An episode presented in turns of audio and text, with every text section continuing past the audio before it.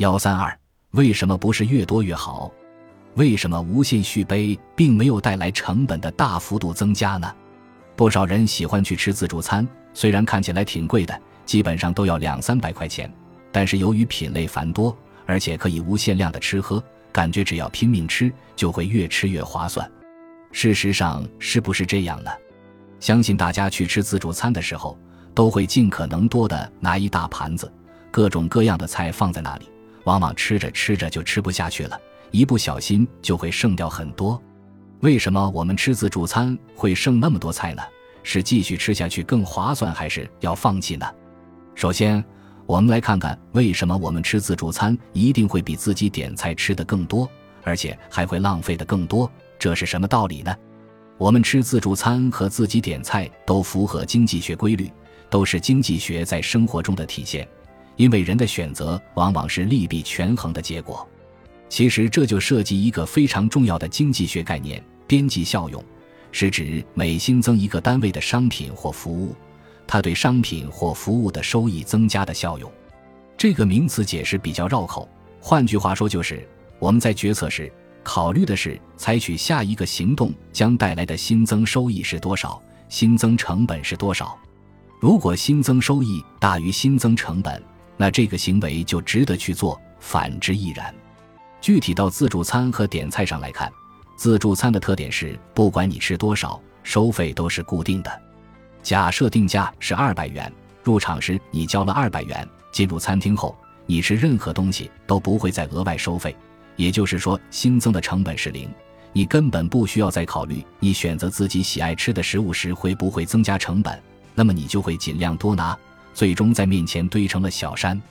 而点菜就不一样了。每多点一道菜都会有新增的成本，那么你点菜的时候，每多点一道菜都会衡量一番，这道菜带来的收益是不是会大于它的成本？只有回答是的时候，你才会继续点。显然，由于边际成本的存在，点菜的总量一般都会低于自助餐形式下消费的食物。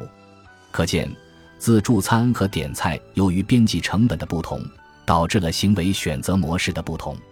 我看到抖音上有一个特别夸张的例子：两个美女去五星级酒店的自助餐厅吃不限量的大闸蟹，每个人吃了四十多个，吃到餐厅的库存都售罄了，只好到别的酒店去调了一些大闸蟹过来现做。他们一直等到晚上十点半吃完了最后一批大闸蟹，才心满意足地离开。很难想象，如果是点菜的话，他们怎么可能会创造这样的记录？边际成本这个概念不仅体现在我们吃自助餐上，实际上很多日常中的交易行为都与边际成本相关。我们在做一些决策的时候，考虑的未必是单位成本，而是它的边际成本。比如一家航空公司在临近起飞时，可能会以非常低廉的价格甩卖机票，这些机票的定价甚至远远低于每个座位所分摊的成本。为什么这个时候航班会以远低于成本的价格来销售机票呢？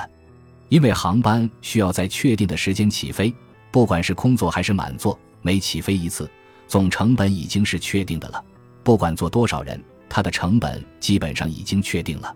所以每多卖出去一张机票，边际成本都几乎是零。这个时候，如果能再多卖出一张票，哪怕只多卖出去一百块钱，这一百块钱也是新增的收益。总比没有卖出去要好一些，